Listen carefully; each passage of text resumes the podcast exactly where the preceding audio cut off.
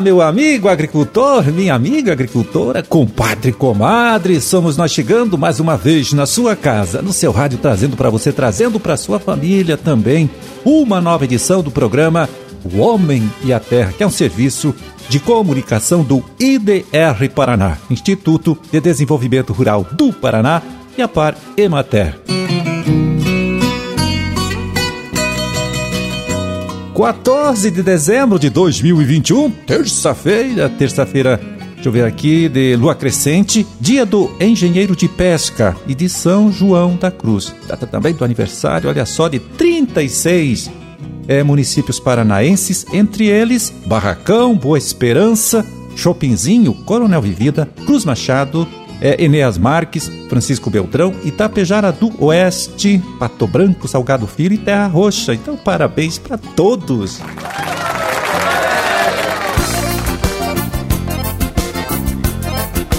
Bom, e começamos aqui o nosso trabalho chamando a participação do extensionista agrônomo, né?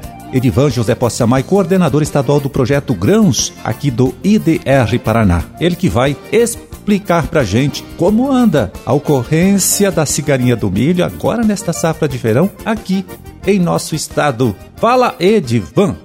Olá, Marildo. Olá a todos os ouvintes do programa Homem à Terra. É uma satisfação estar conversando com vocês. Marildo, com relação ao complexo de enfesamento do milho, transmitido aí pela cigarrinha do milho, a gente tem algumas observações, até que eu gostaria de comentar com os nossos ouvintes. A primeira delas é que o milho, primeira safra, então ela se concentra mais na região sul, na região centro-sul, na região sudoeste, né? A região um pouco mais de altitude, bastante agricultores que plantam inclusive para milho silagem. E esse milho ainda está numa fase agora de enchimento de grão em algumas regiões, né? Algumas regiões ainda em florescimento e algumas ainda em estágio vegetativo. Então a gente tem milho em várias situações. E os sintomas da cigarrinha, do complexo de enfesamento, a gente começa a observar a partir do enchimento de grãos, né? Então a gente tem alguns relatos aí de lavouras que o pessoal identificou cigarrinhas, né? Porém a gente não tem tido muitos relatos por parte dos nossos colegas da assistência técnica com relação a sintomas em plantas, né? Então então, num primeiro momento, parece-nos que não está tendo uma situação como a gente teve aí na safra passada de maiores danos nas lavouras, né? Isso pode ser em função de várias questões, inclusive aí o uso de cultivares com resistência, né, ao complexo de enfesamento. Então, esse é um primeiro ponto que a gente gostaria de destacar. O segundo ponto que eu gostaria de destacar é com relação ao manejo do milho tiguera, né? Nós estamos no giro técnico a semana passada, no anterior a gente participou do giro técnico em todo o estado do Paraná e nós temos observado que a maioria dos agricultores fizeram o manejo do milho tiguera, do milho guacho, milho espontâneo, no meio da soja, né? Isso é uma medida muito importante e ela vai dar reflexos lá na frente, porque isso impede que a cigarrinha se reproduza e reproduza também os patógenos que vão causar a doença mais para frente, né? Então, assim, uma leitura muito rápida do estado nesse momento, a gente não tem ainda uma dimensão exata de como que vai ser esse comportamento na primeira safra. A agricultores já estão adotando as medidas preventivas, né, que são muito importantes para essa segunda safra, né? E o IDR Paraná já está desencadeando todo um, monitoramento, né? Já estamos com duas safras, safra verão e a safrinha, e novamente agora na safra de verão, um processo de monitoramento que a gente vai fazer levantamento de 150 lavouras comerciais distribuído em todo o estado do Paraná, para a gente verificar como que está a distribuição então dos patógenos que causam o complexo de enfesamento. E essa informação depois a gente disponibiliza para o pessoal para a gente saber se ela está persistindo ou não no ambiente. Amarildo, era isso. Um grande abraço, uma boa semana para todos. Valeu, Edivan. Olha, muito obrigado. Um forte abraço para você também e até a próxima semana.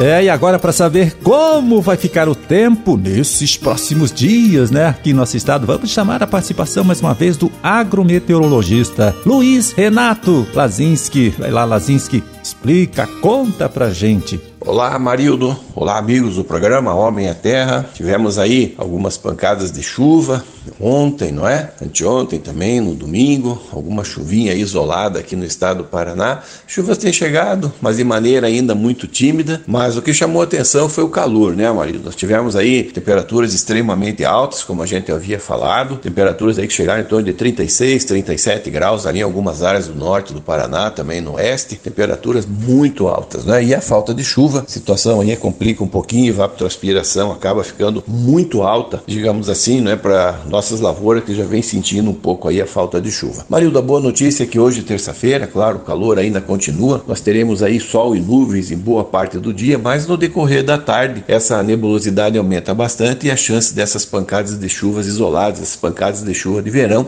que deve ocorrer entre a tarde e a noite desta terça-feira. São chuvas que, claro, não são chuvas muito regulares, são chuvas bem irregulares, muito mal distribuídas. É aquela coisa, um pega 10, um pega 30, outro não pega nada, algumas áreas do estado, inclusive, pode passar sem chuva. Segue assim na quarta e quinta-feira. Sempre pela manhã, início da tarde, sol e nuvens, tempo mais firme, não é? E nebulosidade aumentando no decorrer da tarde e noite, sempre com chance dessas pancadas de chuvas isoladas, como eu falei, entre o final do dia e a noite de quarta e também de quinta-feira.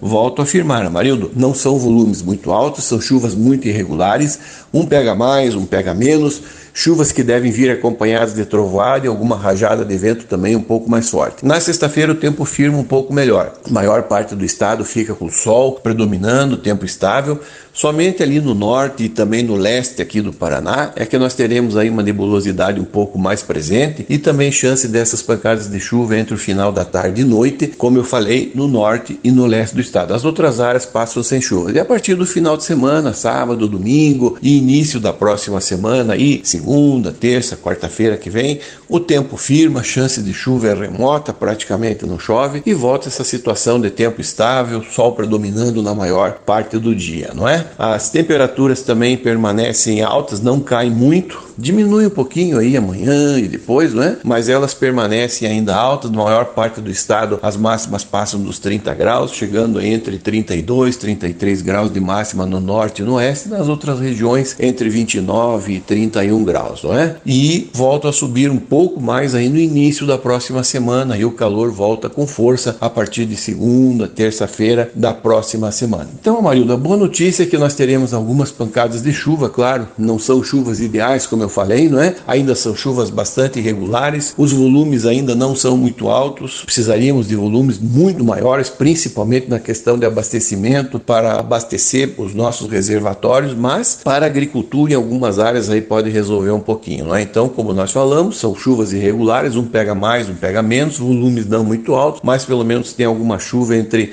hoje até quinta ou sexta-feira, tá certo? Amarildo, quero desejar a você aí uma boa semana e um grande abraço a todos. Tá certo, Lazinho, muito obrigado mais uma vez pela sua colaboração importante aqui com o nosso trabalho. Forte abraço para você também e até um outro dia.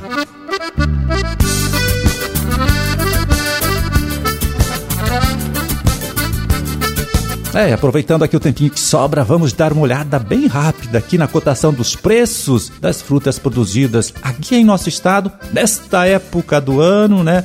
Com valores médios praticados ontem, segunda-feira, nas unidades regionais da CEASA.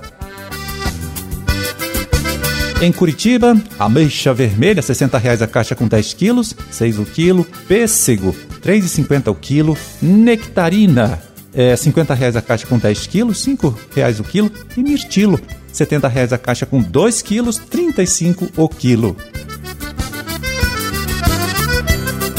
Em Foz do Iguaçu, abacaxi pérola, tamanho grande, R$ reais a caixa com 5 frutas, R$ reais cada unidade, cada abacaxi. Uva Niágara branca, R$ reais. A caixa com 6 quilos, R$ 7,16 o quilo e uva Niágara rosada, R$ 46,00 a caixa com 6 quilos também, R$ 7,66 o quilo.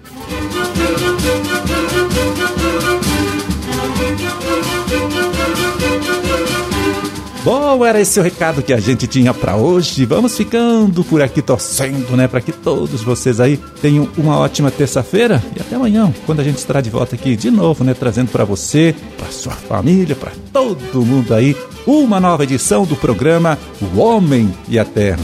Um forte abraço a todos, fiquem com Deus e até lá.